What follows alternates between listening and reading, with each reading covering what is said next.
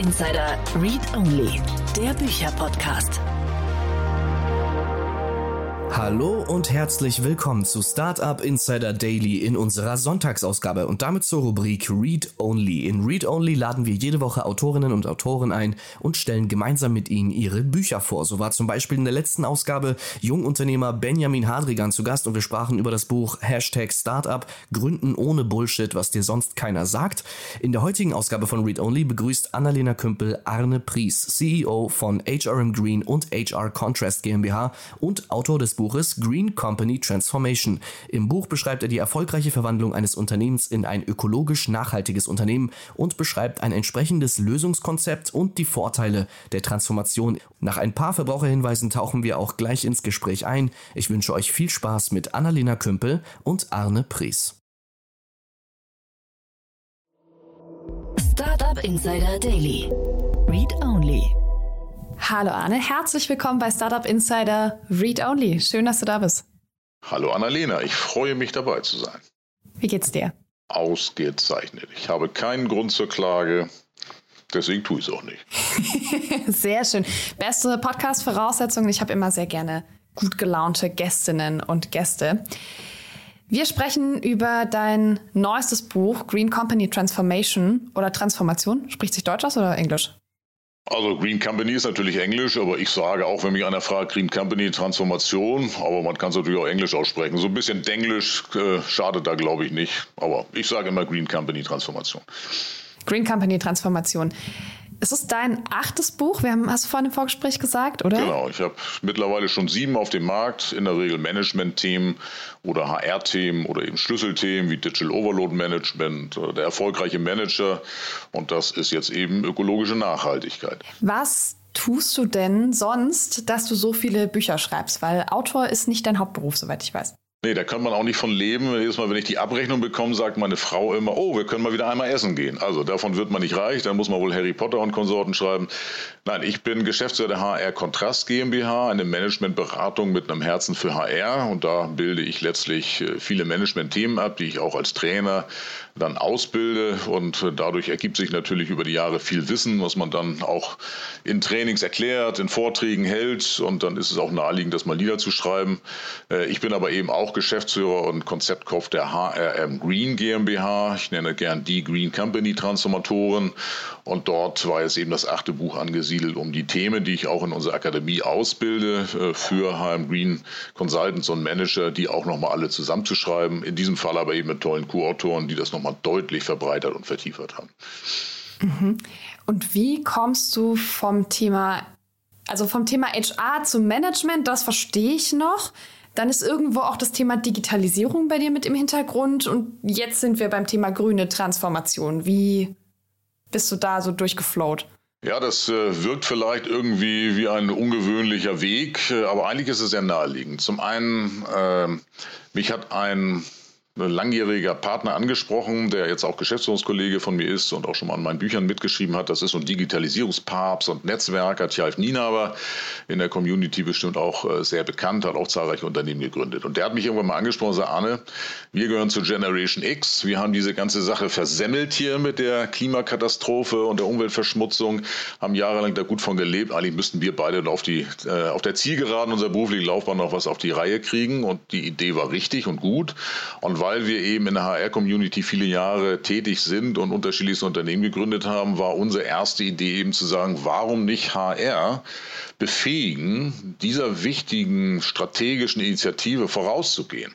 Und weil wir einen großen Zugang haben zur HR-Community und die auch einladen zu Events, ich bin zum Beispiel der HR Fitness Club Initiator in Deutschland, da haben wir schon 46 Event reingemacht. Und der Tjalf Nina, aber das ist sowieso der Netzwerkpapst in Deutschland mit dem HR Networks und vielen verschiedenen anderen Themen. Dort haben wir die Community halt im Zugriff und gesagt, du musst auch Menschen ansprechen können. Und deswegen haben wir ganz am Anfang eben diese Brücke gebaut, aus dem HR-Management kommen, rein in die ökologische Nachhaltigkeit. Und das Konzept, was ich entwickelt habe, das ist zwar die Green Company Transformationskonzeption, also ist deutlich breiter und tiefer, eher auf Management-Ebene. Aber der Nukleus ist da drin. Die Personaler haben die Chance, die Möglichkeiten und auch den Zugriff auf die Mitarbeiter im Unternehmen und können die mitreißen. So ist das eigentlich entstanden. Und als Vater dreier Kinder hoffe ich auch irgendwann mal meinen Kindern sagen zu können, ich habe es nicht nur als Generation Xer versemmelt, ich habe auch noch ein bisschen was getan, dass vielleicht noch ein bisschen was gerettet werden kann. Mhm. So, jetzt sagst du, die HRler haben da total viel Einfluss drauf. Geht es dabei um Unternehmenskultur und, ne, weil du sagst, sie haben die Möglichkeit, die Leute mitzureißen. Ähm, was muss die HR tun? Also ich habe gerade heute Vormittag einen Vortrag halten dürfen in einer HR-Community und die Fragen haben die natürlich auch gestellt. Was kann jetzt HR tun? Warum sind wir die Green Trans Company Transformatoren? Und das ist eine berechtigte Frage. Zunächst einmal wir haben unser Unternehmen ja gegründet mit HRM Green. Ja, und da fragt man sich natürlich, warum gerade HRM? Da gibt es doch ganz andere Schnittstellen, da gibt es Sustainability-Beauftragte und so weiter. Mhm. Wir sind fest der Meinung, du kannst eine solche Transformation, die ja wirklich total in die Tiefe und Breite greift, die kannst du nur mit den Menschen machen und durch die Menschen machen. Ansonsten brauchst du gar nicht starten. Das ist aber nicht nur eine kulturelle Frage. Ja, also man dürfte das Thema HR jetzt nicht so in die weiche Ecke stellen, nach dem Motto, ja, HR macht so ein bisschen Shishi und Weich und Kultur, sondern es geht da wirklich um knallharte prozessuale Veränderungen im Unternehmen, die am Ende aber immer in den Köpfen der Menschen ankommen müssen. Es nützt ja nichts, einen Prozess ökologisch nachhaltig aufzusetzen und die Mitarbeiter, die parken im Kopf einfach nicht um und bleiben hier im alten analogen Prozess. Deswegen ist es naheliegend, die Personal an Bord zu holen. Mein Konzept geht aber wirklich auch so los, dass ich sage, eine, ein Funktionsbereich im Unternehmen muss starten. Warum nicht HR? Weil HR hat nämlich einen Zugang zu Dritten. Ja, erstmal die eigenen Prozesse, die können sie ökologisch nachhaltiger aufstellen. Aber dann gibt es schon gleich eine zweite Ausbaustufe. HR hat ganz viele Prozesse, wo man Dritte mit beeinflusst. Zum Beispiel die Kandidaten beim Recruitment, die Führungskräfte bei verschiedenen Prozessen der Führung, Mitarbeitergespräche und so weiter, die Mitarbeiter selbst, das Management, Stakeholder da draußen. HR hat ganz viele Prozesse, wo Dritte, wenn sie einen ökologisch nachhaltigen Prozess hätten, sich verändern könnten. Mhm. Und dann gibt es eine vierte, äh, dritte Ausbaustufe, wo man sagt, okay, wir haben jetzt eine blaue Blaupause, guck mal, HR hat es hingekriegt, warum nicht auch die anderen? Und dann kannst du Sales, Logistik, Einkauf, alle kannst du dann nehmen, natürlich auch die Produktion, da wo am meisten vielleicht auch passiert, was eben Einsparung von CO2 und so weiter angeht. Und dann kannst du die Abteilung äh, auf grün äh, letztlich umstellen durch die Blaupausen, die bei HR schon gelaufen sind und die Personaler könnten das moderieren, inspirieren und so weiter. Und da gibt es eine vierte Ausbaustufe, das äh, nenne ich Green World. Das heißt also außerhalb der Firma auch durch Green Gardening, durch äh, Sponsoring, Sponsoring von NGOs und so weiter auch noch Gutes tun. Das heißt, HR könnte ein Nukleus sein für ganz viel. Muss es nicht sein, aber ich finde, es wäre naheliegend, es zu tun. Und weil das Ganze ein Transformationsprozess ist und ich persönlich schon seit vielen Jahren Change Management ausbilde und immer wieder das Plädoyer sage, warum nicht die Personaler fragen, weil die müssten Change Management können, mhm. dann ist es auch wieder naheliegend zu sagen, sowohl die fachlichen, methodischen als auch prozessualen und die Change Management Kompetenzen werden abgeholt und dann kann der Company wirklich viel passieren. Und haben denn die HRler in den meisten Firmen diese Fähigkeiten? Leider nein. Aber dafür sind wir angetreten, um dafür einen Beitrag zu leisten. Ich bin seit vielen Jahren auch Dozent für strategisches Personalmanagement, Trainer für Personaler rauf und runter. Ich bringe den Projektmanagement, Change Management bei und ich bin immer wieder ein bisschen irritiert, äh, dass dort äh, doch viele, ja, keine Ahnung, 20 Jahre später mal sagen, ach, Projektmanagement kann ich auch mal lernen. Aber äh, sei es drum. Äh, ich glaube, jeder hat sein Päckchen zu tragen und die Personaler hätten hoffentlich die Neugierde, aber auch äh, dann den Drive, sich der Thematik zu stellen. Aber wie ich schon vorhin sagte, ich will gar nicht nur die Personale ansprechen. Das ist jetzt ein Stück weit nur ein kleines Puzzleteil. Eigentlich will ich alle ansprechen. Und wenn jetzt der Geschäftsführer zu mir kommt und sagt, Herr Pries, wir wollen unsere Company green machen, wie gehe ich daran? Dann nehme ich den genauso herzlich an, als wenn es der Personalleiter wäre. Da mache ich keinen Unterschied. Ja, aber dann stellen wir doch mal die Frage, ähm, wir wollen ein Unternehmen nachhaltig umbauen. Es ist ja unglaublich viel zu tun. Also so ein Unternehmen ist unglaublich komplex und wird ja je größer es wird auch immer komplexer. Womit fange ich denn an? Also zunächst einmal brauchst du eine strategische Grundsatzentscheidung. Das Ganze muss strategisch verankert sein. Die Green Company Transformation, die kann nicht bottom-up kommen. Mhm. Die muss strategisch verankert sein, die muss in der Unternehmensstrategie als Ziel formuliert sein, als Vision formuliert sein, in Unternehmensleitbildern muss sich das wiederfinden. Du musst einfach top-down ein Commitment haben, dass du dem Thema ökologische Nachhaltigkeit jetzt echt Rückenwind gibst. Und das heißt eben auch Budget, Zeit, Aufmerksamkeit im Management und auch Zeit bei den MitarbeiterInnen, die dann auch mitmachen dürfen und sollen. Und dann kannst du das runterbrechen. Und wenn du dann eben sagst, wie in meinem Konzept vorgeschlagen und in dem Buch auch beschrieben, fang doch in der Abteilung HR an. Mhm. Und wenn HR jetzt wirklich, sagen wir mal, zu zurückhaltend wäre oder nach dem Motto ist nicht unsere Baustelle. Wäre schade, wenn Sie so denken, aber kann ja sein. Dann kann ich auch sagen, ja, dann lass die Logistik anfangen oder fange der Abteilung an, wo am meisten Dreck verursacht wird.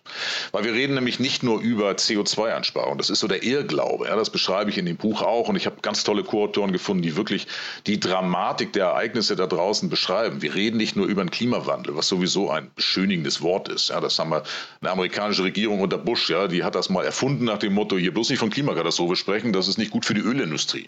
Mhm. So, dann haben die von Klimawandel gesprochen, aber ich habe mal einen Begriff äh, erfunden, der eigentlich die Ganzheitlichkeit des Problems beschreibt. Und das ist der Superkau in Anlehnung an den Supergau, den sicherlich alle äh, schon mal gehört haben. Und der Supergau, der spricht über Klimakatastrophe, Artensterben und Umweltverschmutzung. Drei riesengroße Probleme. Und genau diese drei großen Probleme kann in einem Unternehmen können sozusagen durch den Lösungskau, ja, also Klimaschutz, dann Artenschutz, aber eben auch Umweltver äh, Umweltverschmutzungsvermeidung, äh, Müllvermeidung, kann es dann eben auch gemildert werden. Und diese Ganzheitlichkeit aufzusetzen, die braucht Transformation, Projektmanagement, Change Management, die brauchen Plan über mehrere Jahre.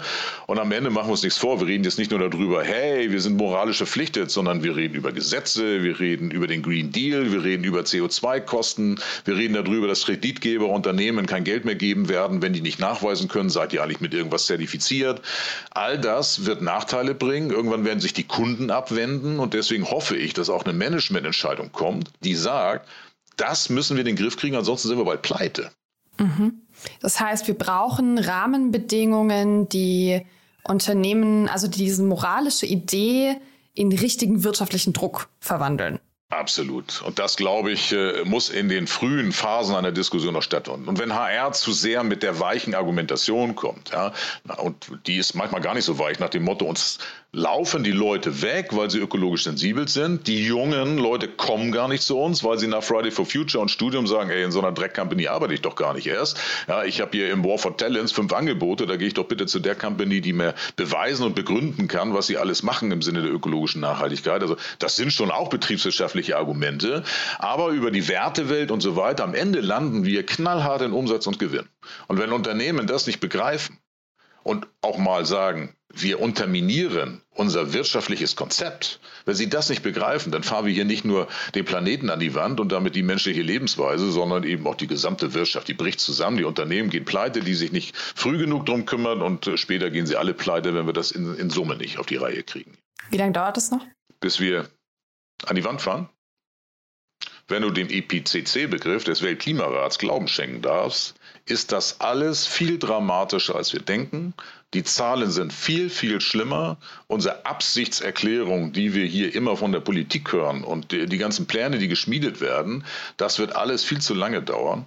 Ich persönlich muss ganz ehrlich sagen, ich finde es erschütternd, dass wir Menschen es nicht begreifen, was da gerade passiert. Aber heute Morgen in meinem Vortrag habe ich es auch gezeigt. Ich glaube, die Menschheit ist gerade völlig überfordert. Ja? So etwas wie Pandemie, Lieferketten-Schwierigkeiten, War for Talents, dann kommt noch einer um die Ecke und muss einen Ukraine-Krieg äh, anzetteln. Ich glaube, die Menschheit, die ist gerade völlig überfordert, die ist total kirre und fällt völlig aus dem Rahmen raus und begreift gar nicht, dass eigentlich unser Superkau, das größte Problem der Menschheit ist, die größte Herausforderung. Ich befürchte, wenn wir noch 10, 15 Jahre so weiter dümpeln, dann wird der Tipping Point überschritten. Der Tipping Point ist der Punkt, an dem so viele Systeme in unserem Planeten ins Rutschen kommen und dann können wir es nicht mehr aufhalten. Dann wird die Katastrophe sozusagen über uns rüberrollen. Der Planet wird sich dann ungefähr in 30 bis 40 Jahren und das ist erschütternd für unsere nachfolgende Generation. Ich habe drei Kinder, habe ich gesagt, ja, deswegen will ich auch was tun. Ja, äh, die werden im Zweifelsfalle gar nicht mehr so ein Leben führen wie wir und die darauffolgende Generation kann schon gar nicht mehr auf dem Planet leben. Und das alles ist vielen gar nicht bewusst. Deswegen mache ich im Moment äh, in manchen meiner Vorträge auch wirklich nur noch wachrütteln, dass die Leute merken, dass wir hier nicht so einen kleinen Wandel haben, sondern dass wir in äh, Affengeschwindigkeit was tun müssen, äh, damit wir überhaupt hier eine Lebensweise weiterführen können. Und das ist eine der Botschaften, die in meinem Buch auch sehr deutlich geholfen in meinem Schlusswort. Ja, wir retten nicht den Planeten. Wenn das irgendeiner glaubt, dann sollte er mal aufwachen. Wir retten die menschliche Lebensweise auf diesem Planeten und wir haben keinen Alternativplaneten. Und wenn das mal jemand begreift und sich das Buch durchliest oder bei mir ausgebildet wird, dann merken wir vielleicht, die Lösung Das ist keine Atomphysik, da musst du nicht Raketenwissenschaften studiert haben. Aber zu begreifen, dass du handeln musst, und zwar als Kollektiv, als Menschheit, das ist die große Herausforderung und da muss man sich im Moment Sorgen.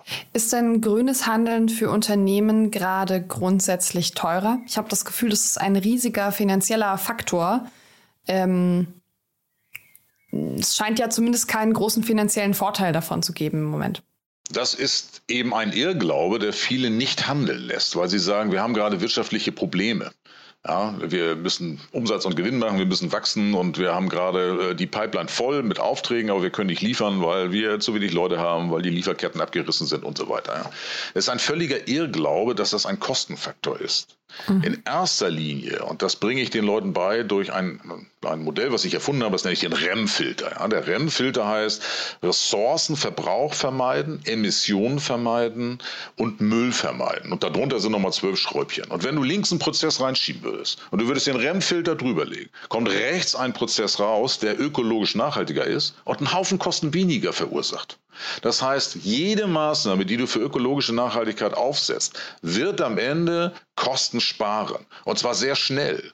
Und unabhängig mal davon, dass du durch diese ganze Vorgehensweise, ökologische Nachhaltigkeit heißt letztlich auch immer Kosten einsparen, was Gewinn erhöht. Ja? Mhm. Das muss man einfach mal äh, klar sagen. Und für die ZDF-Typen da draußen, die Zahlen, Daten, Fakten-Typen, ist das ein ganz wichtiges Argument. Also sonst kriegst du nämlich nicht top-down vom Management den Rückenwind, weil die sagen, ja, das kostet uns alles, das können wir uns gerade nicht leisten.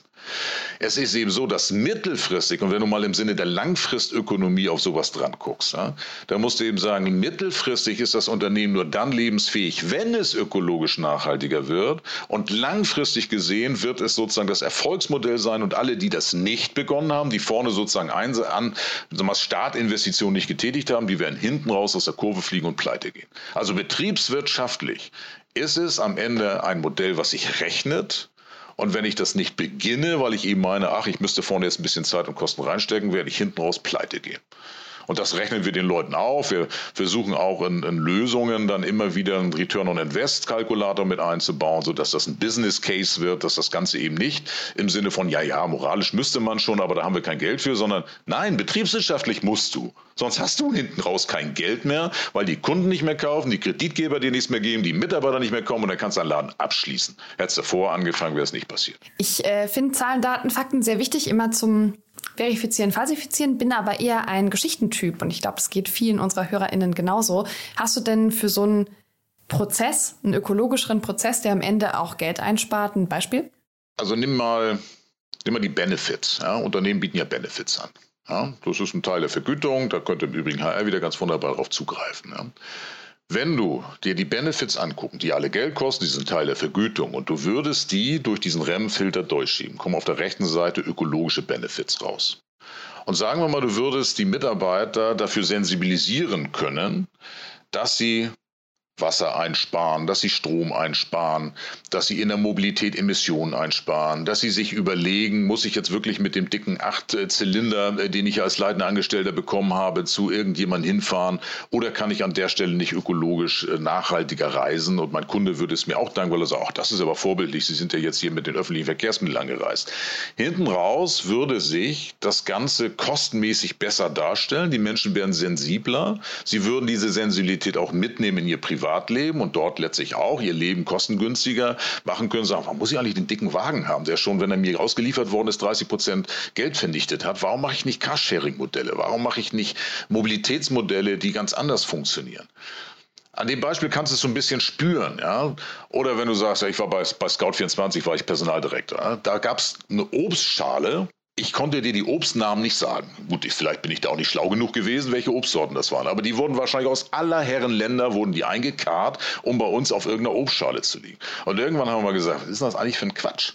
Ja, warum kann man da auch nicht regionales Obst nehmen oder auch saisonales Obst nehmen, was einfach sinnvoller ist und haben das auf die Obstschale raufgemacht. Das war genauso gesund, das brauchte nicht einmal quer durch die Welt geflogen werden. Ja, am Anfang haben die Leute gesagt, ui, also, wo sind meine Papaya? Ich sag, Papaya, ja. Apfel, Birnen ähm, und äh, Kirschen und so weiter, was du aus Deutschland kriegst, kannst du auch machen. War viel billiger, war ökologisch nachhaltiger und die Mitarbeiter haben es nach einmal kurz Klick machen, haben sie gesagt, eigentlich war Ist auch richtig. Mhm. Ja. ja. Und warum, warum müssen mir äh, Getränke rangekarrt werden? Warum muss ich Nespresso-Kaffee anbieten mit den Aluminiumkatzen? Warum kann ich das nicht einfach auch anders anbieten, fairen Kaffee und so weiter? Spart alles Kosten. Hinten raus sagen die Leute, eigentlich richtig.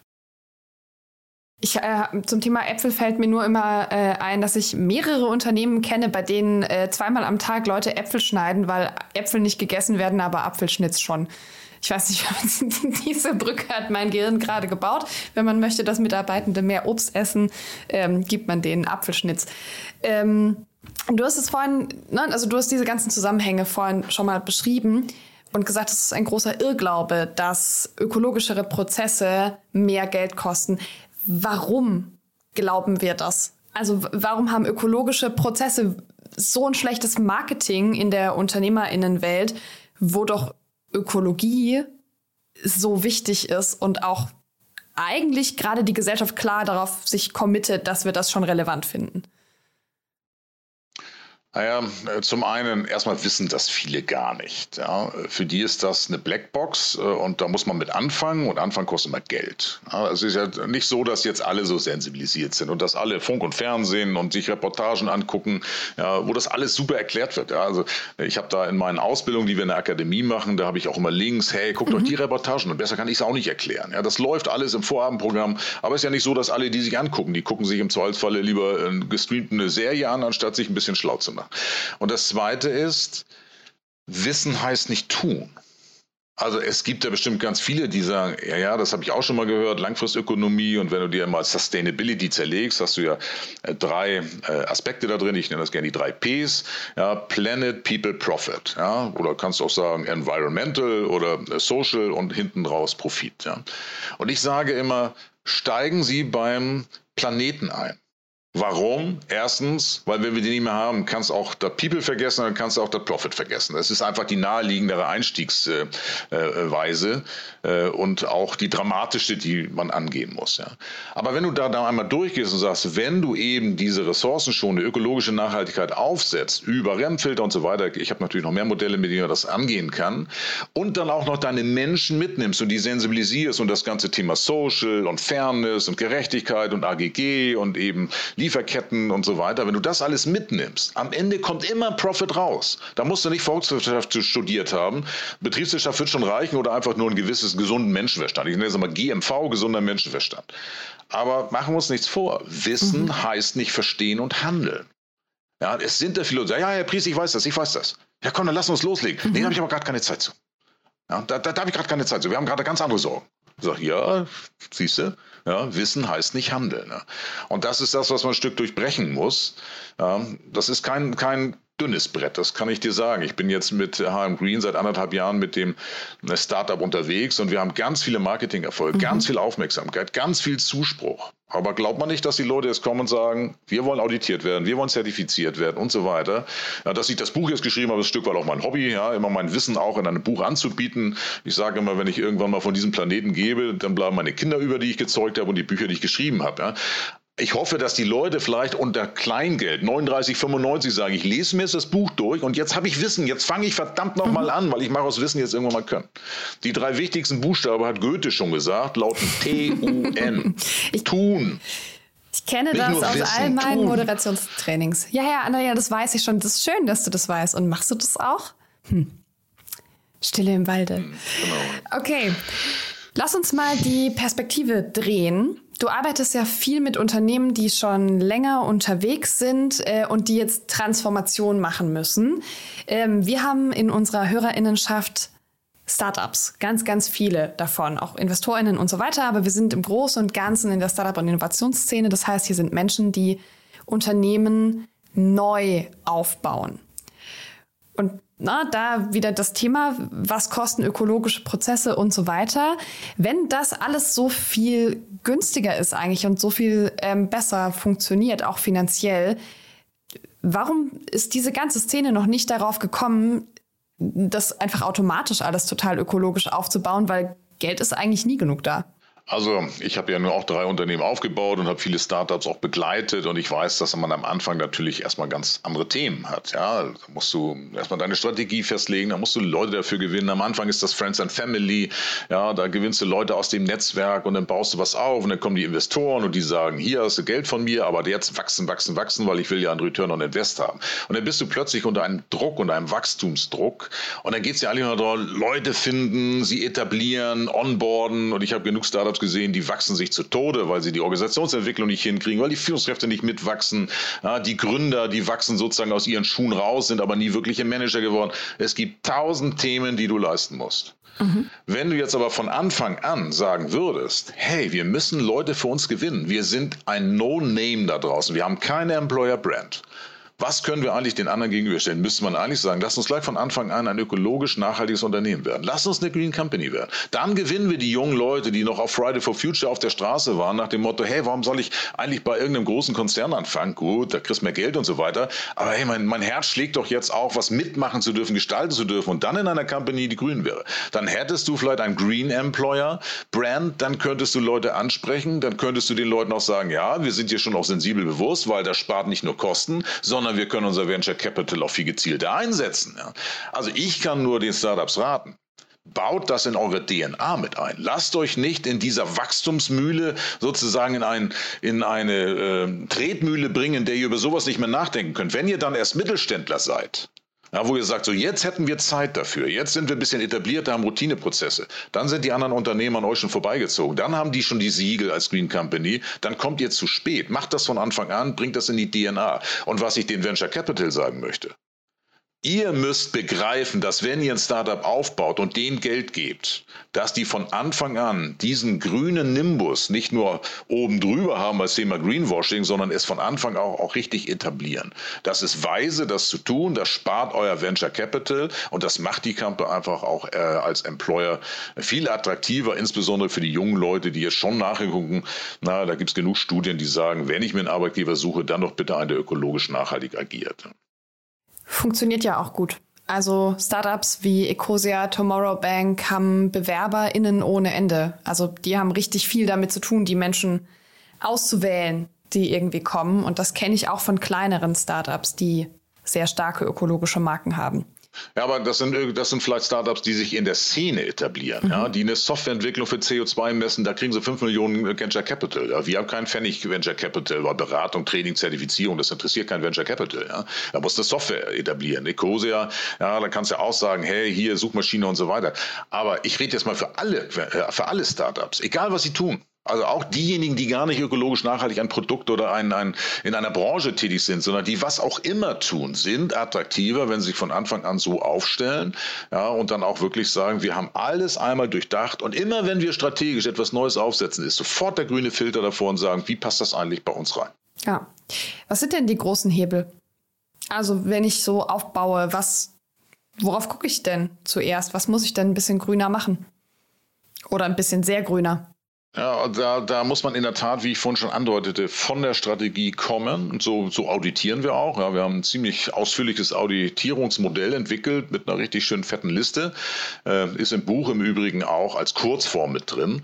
Ja, die von uns ausgebildeten haben Green ManagerInnen, die kriegen das natürlich im Zugriff dann auch, dass sie die vollständige Version haben. Ja, weil wir auditieren und dann wird auch hinten raus zertifiziert. Und da gehen wir wirklich einmal komplett durch alle vier Ausbaustufen durch. Das heißt, aus einem Nukleus einer Abteilung kommend, aber vor natürlich erstmal geguckt, ist es überhaupt eine Strategie drin? Also wenn eine Abteilung was macht, ist, hat die strategischen Rückenwind. Ist das überall im Controlling auch mit eingebaut? Wird gemessen, ob es tatsächlich besser wird? Und dann die vier Ausbaustufen, die ich vorhin genannt hatte, haben Green Intern, haben Green Concepts und dann Green World und, äh, pardon, Green Company und Green World. Das heißt, an allen diesen Ausbaustufen kannst du letztlich bei allem, was du tust, immer wieder hinterfragen. Und da kommt dieser kleine REM-Filter wieder rein. Könntest du es ressourcenschonender machen, sodass es hinten raus dann ein ökologischer Prozess wäre? Also es ist schon sehr vielfältig und äh, das habe ich heute Morgen im Vortrag auch gemerkt. Ja, dass die haben alle gefragt, was kann man denn konkret machen? Ich sage, ich muss euch erstmal den Oberbau geben. Genau. Ihr wollt schon in kleinen Hebelchen wollt ihr arbeiten, aber wenn der Oberbau strategisch gar nicht gegeben ist, wenn der Mindset nicht da ist, wenn die Geschäfts-, die Gesellschafter nicht sagen, Vorstand, du machst in deiner Strategie jetzt ökologische Nachhaltigkeit, dann ist dieses Krittel-Klittel klein, ja, da macht man mal so ein bisschen was dran rum und nach einem halben Jahr ist das alles wieder vergessen. Du musst das sauber aufsetzen, so wie du auch von der Unternehmensstrategie letztlich dein ganzes Portfolio Portfolio aufsetzen würdest. Und dann gehst du durch alle Abteilungen, durch alle Rollen, alle Prozesse und ein Hebel ist ganz groß da drin, das äh, hatte ich im Vorgespräch gesagt, die Digitalisierung. Wenn ein Unternehmen in der Digitalisierung, in seiner Transformation gut vorankommt, ist es naheliegend, dass es leichter ist, dann überall Ressourcen zu sparen. Ja, wenn du alles Hand zu Fuß machst, äh, dann ist das äh, naheliegend, dass es einfach wahnsinnig viele Ressourcen verbraucht. Kleines Beispiel, meine Frau ist Ärztin, ja, heute Morgen macht sie ihre Gehaltsabrechnung auf. Teilzeitärztin, zwölf Seiten einseitig ausgedruckte Gehaltsabrechnung. Da stehe ich davor und sage, auf welchem Stern leben die eigentlich? Das gibt seit Jahren digitale Personalakten. Das muss doch wohl möglich sein, sowas einzuführen. Und das sind ganz konkrete Lösungen, wo du nachher sagst, ja, du brauchst nicht ein Stück Papier mehr. Das geht alles elektronisch und schon hast du das gespart. Und natürlich musst du dann auch die Digitalisierung wieder grün machen, musst schauen, wo laufen deine Server, sind die auch mit ökologischem Strom betrieben, haben die vernünftige äh, Kühlung für die ganzen Server, also ist sozusagen die ganze Serverlandschaft, die bei dir betrieben wird, ist die ökologisch nachhaltig. Weil ihr denkt, ja, ist ja alles in der Cloud. Cloud. Ja, aber die Cloud, was ist denn das? Das sind Server, die irgendwo gekühlt werden, mit einem Haufen Strom betrieben werden. Und das alles musst du bedenken. Und das ist so vielfältig, da kann ich dir nicht so zwei, drei Sachen sagen, die berücksichtigt werden müssen. Aber diejenigen, die wir ausbilden, sagen, wow, wenn ich das gewusst hätte, wo man alles anpacken kann. Aber ich packe immer oben an, dann gehe ich runter und schließe sozusagen das Delta zwischen was machen wir operativ und wo wollen wir strategisch hin. Das ist klassische Organisationsentwicklung, nur eben ökologisch nachhaltig. Ja. Heißt oben anpacken in einer ich stelle mir so eine Sitzung mit Menschen mit Anzügen vor gerade und die sitzen dann da und sagen, so, wir sind jetzt nachhaltig und das schreiben wir jetzt auf und dann steht das in diesem Papier und es geht dann in den Vorstand und es kommt auf die Website. Das kann es eigentlich nicht sein. Was meinst du mit oben anpacken? Was genau muss da passieren? Weil ich habe immer wieder das Gefühl, es ist nicht genug und das, was vielleicht auch als wir machen jetzt Nachhaltigkeit kommuniziert wird, scheint alles viel zu langsam zu gehen. Naja, das ist ja auch das Problem, warum wir insgesamt als Menschheit so langsam unterwegs sind, weil wir immer uns in Kompromissen verlieren. Ja? Das sehen wir auch ganz wunderbar an unserer, an unserer Regierung im Moment, wie sie sich verbiegen muss, um Probleme zu lösen. Also äh, zunächst einmal, wenn die Manager innen Strategiearbeit machen, ist das hartes Handwerk. Ich moderiere sowas ja und bringe äh, Führungskräfte sozusagen auf die Spur, ihre Unternehmensstrategie zu entwickeln. Und da muss das verankert werden. Strategische Ziele, die mit Maßnahmen hinterlegt werden, die uns dahin führen. Ein unter anderem ökologisch aufgeladener strategischer Plan. Dann hast du aber erstmal letztlich nur eine Zukunftsbeschreibung. Und das musst du runterbrechen. Und wenn ein Unternehmen nie gelernt hat, aus einer Vision, Mission, Value, Proposition und einem Strategieplan es so weit runterzubrechen, dass wirklich auch Initiativen daraus werden, Projekte daraus werden, dass irgendwann operatives Geschehen daraus wird. Wenn du also aus dieser Blase da oben, die jetzt grün angemalt wird, unten nicht Handeln äh, hinterfütterst und dafür auch Budget gibst, Ressourcen freigibst, Projekte aufsetzt, richtig auch eine Transformation beginnt, dann bleibst du tatsächlich mit einem Delta versehen und äh, das wäre dann total gefährlich, ja, das, was du dir als strategische Absicht äh, hinterlegt hast, schon nach draußen zu verkünden. Mhm. Weil das ist Greenwashing. Ja? Da gibt es genug, die das auch entdecken, äh, die das ansprechen. Da ist bei Kunun und Glaser bei den Arbeitgeberportalen kannst du das reinschreiben nach dem Motto, ja, äh, schöne, schöne Seite, ja, alles schön aufgeladen und wenn du mal genau hinguckst, alte Dreckscompany. Also dein Social Brand und das, was du mit deiner Strategie als Employer Brand verkündest, wenn da ein großes Delta zwischen ist, dann ist das ein, den Schuss, den du dir ins Knie machst, dann, dann kommst du nicht mehr hoch. Ja? Also von daher oben anfangen, strategisch hinterlegen, weiter runterbrechen, über alle Abteilung eine Green Company Transformation aufsetzen. Ja, und da müsste man wirklich auch jemanden haben, der weiß, wie es geht, der, der Methodengeschick hat, der alle mitnehmen kann. Ich hoffe, dass HR dann wirklich eine tolle Rolle darin spielt. Und dann wird das eine, eine Transformation für drei Jahre sein. Und dann kommst du aber nie an.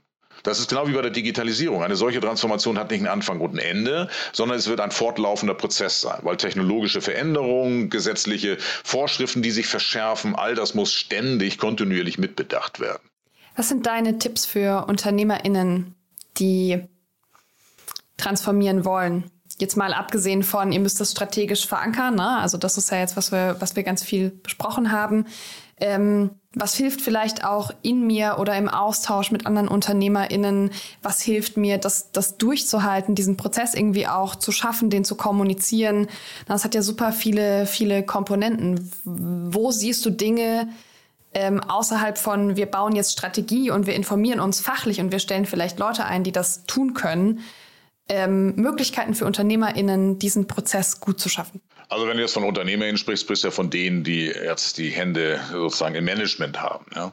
Ich würde denen immer dringend empfehlen, schickt Leute in die Ausbildung, die dann in eurem Unternehmen voller Herzblut und auch Engagement es umsetzen wollen, was sie gelernt haben. Das sind sozusagen, ich nenne das gerne Hefekuchentechnik, das ist die Hefe, die aufgeht im Kuchen. Mhm. Erstmal Leute schlau machen, die kommen zurück und sagen, jetzt lass mich auch machen. Ja, jetzt habe ich das Wissen, jetzt lass mich auch machen. Und das ist der Nukleus dann, der sozusagen als Kernteam andere unterhaken kann und mit denen den Weg gehen. Und wenn man die hat, ja, dann brauchen die in der Tat Projekt- und Change Management. Ohne das wird es nicht gehen. Ja, also ein bisschen hier, ein bisschen Puzzleteil und da ein bisschen anfassen, das ist alles Flickschusterei.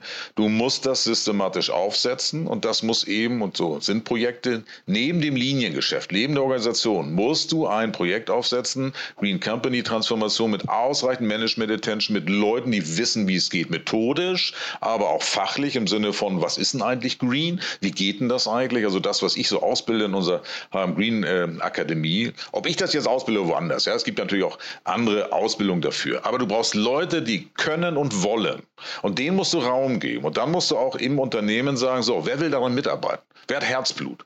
Und da gibt es sicherlich manche, die sagen, hey, ich will grün, ich war schon immer grün und ich mache das sogar zu Hause oder ich bin hier Fridays for Future, endlich darf ich damit weitermachen hier im Unternehmen und werde jetzt nicht erstmal nach dem Motto, jetzt bleib mal ganz still hier, du Junger, ja, du musst erstmal lernen, was wir hier eigentlich machen. Nein, ich muss sie ernst nehmen, ich muss sie mit ihrem Herzblut, aber dann in Verbindung mit Kompetenz muss ich sie machen lassen. Und dann kann ich als Unternehmer, bin ich, bin ich im Grunde genommen dann im Lenkungsausschuss. Ich bin Auftraggeber und im Lenkungsausschuss von so einer Initiative und dann kann ich sie machen lassen. Aber ich muss da Budget und Raum für geben. Ansonsten ist das nach dem Motto, ihr dürft ihr alles machen, nur kosten darf es nichts. Damit stieße letztlich jeder Initiative den Stecker. Cool und vormachen, das ist wichtig. Das stärkste Lernprinzip des Menschen ist immer noch das Vorbild. Also wenn sich das Management dann schön gepflegt zurückhält nach dem Motto, ja, lass die mal da unten machen, aber ich brauche hier schon meinen großen Firmenwagen, ja, das ist natürlich äh, dann Todeskommando. Man muss das vorleben, man muss auf den Events dabei sein, man muss auch sagen, ich, ich äh, propagiere das im Unternehmen, ich tue das auch selbst, was ich von meinen Mitarbeitern gerne möchte, auch wenn es manchmal vielleicht dann am eigenen Status ein bisschen krittelt. Das ist dann aber mhm. wohlgetan, weil das Vorbild ist nun mal ein starkes Lernprinzip. Prinzip. Also ähm, Strategie, Dienstfahrrad und Budget. Wenn du das so zusammenfassen willst, dann könnten das drei Eck, Eckpfeiler eines magischen Dreiecks sein. Aber das ist natürlich stark verkürzt, aber mit einem Schmunzeln kann man sagen, geht das schon. Ja. Ja, ich würde mir das ähm, moderativ einfach rausnehmen, solche Dinge nochmal zu verkürzen. Ja, das ist ja manchmal ganz okay. Anne, dieses Thema ist riesengroß und wir sprechen schon mehr als eine halbe Stunde. Haben wir irgendwas super Wichtiges vergessen? Also vielleicht ein Punkt, den wir natürlich jetzt nur gestreift haben. Ja. Mhm. Äh, es gibt einfach ausreichend Vorschriften, gesetzliche Pflichten, die Unternehmen erfüllen müssen in Zukunft. Mhm. Vielleicht müsste man das so als Klammer auch nochmal drauf haben, nicht nur wollen und sinnvoll und Betriebswirtschaft und so weiter, sondern es wird jetzt Arbeitspflichten geben, unternehmerische Pflichten geben, die musst du echt im Auge haben. Deswegen ist in meinem Buch äh, sind auch äh, mehrere Co-Autoren gewesen, die das mit aufgezeigt haben, was ist wann Pflicht, was müsst ihr eigentlich jetzt tun, weil du hast eben auch gefragt, was müsste man UnternehmerInnen tun, erfüllt eure Pflichten. Das mhm. ist äh, kein Kavaliersdelikt, wenn man gegen sowas verstößt verstößt, sondern dort kann man im schlimmsten Falle auch wirklich äh, persönlich haftbar gemacht werden, wenn man dann all die Vorschriften, die notwendig sind, nicht einhält äh, und dann am Ende sagen müssen, ja, sorry, haben wir uns nie darum gekümmert, weil wir waren ja ein Startup oder wir waren Mittelständler, wir hatten leider keine Zeit. Dann sagen, sorry, das ist eine Straftat, ja. Und da müsst ihr dann für gerade stehen. Ja. Diese Klammer will ich vielleicht noch mit reinbringen, auch wenn sie sich ein bisschen formal und angestaubt anfühlt. Aber gerade Unternehmer dürfen natürlich jetzt auch nicht so etwas vernachlässigen, sonst fahren sie sich eine blutige äh, Nase an der Wand. Wichtige Warnung zum Schluss. Arne, vielen Dank für deine Zeit, für deinen Input und ich würde sagen, wir hören uns bei Buch Nummer 9, oder? Meine Frau äh, schmunzelt schon, wann wohl das neunte kommt, aber jetzt will ich erstmal das achte in Händen halten. Das ist bei mir immer wie so eine Geburt, ja, also das, das achte Kind. Ja. Drei habe ich ja schon, wie gesagt, und dann ist das immer noch mal so eine kleine Geburt, wenn man das Buch in Händen hält. Ob ein neuntes irgendwann kommt, das wird sich dann zeigen. Gut, dann wünsche ich dir das, was ich meinen Freundinnen auch alle wünsche, nämlich eine schöne Kennenlernzeit mit deinem Buch. Ähm, und bis bald. Ciao. Ciao. Read Only Steckbrief. Titel und Autor. Also das Buch heißt Green Company Transformation. Hauptautor bin ich, Arne Pries, und aber gleichzeitig Herausgeber und habe eine ganze Riege von tollen Co-Autoren gewonnen äh, wie zum Beispiel Yvonne Zwick, Vorsitzende des Baum e.V., die ein Vorwort geschrieben hat, aber auch Professor Dr. Annabel Ternes von Hattburg, Dr. Martin Grenzer, Dr. Maria Hörold, Ulrich Jänicke, Hans Jaich, Oliver Messner, Dr. Stefan Müssig, Tjalf Nienaber und Dr. Sebastian Spörer, die haben alle mit unterstützt. Verfügbare Sprachen. Das ist im Moment noch in Deutsch verfügbar. Aber das Thema wäre international ausrollbar. Wenn der Haufe Verlag entscheidet, das zu übersetzen, kann er das in alle Sprachen übersetzen, wenn er möchte. Seitenanzahl. Circa 300. Ich habe es jetzt noch nicht in Händen. Es ist gerade im Druck, aber wegen Lieferketten-Schwierigkeiten zum Papier und so weiter habe ich es leider noch nicht bekommen. Aber es wird so knapp oder knapp drüber äh, bei der 300er Marke sein. Verlag. Haufe Verlag, wie alle meine anderen Bücher auch. Wo erhältlich? Das kann man direkt bei HM Green, weil dieses Buch, das trägt auch vorne sozusagen in Partnerschaft Haufe Verlag und HM Green erschienen. Kann man es direkt im Shop von HM Green kaufen, bei mir persönlich als Autor und Herausgeber natürlich, aber natürlich auch in jedem Buchladen und im Haufe Shop online. Man kann es auch digital kaufen, also überall verfügbar. Preis 39,95.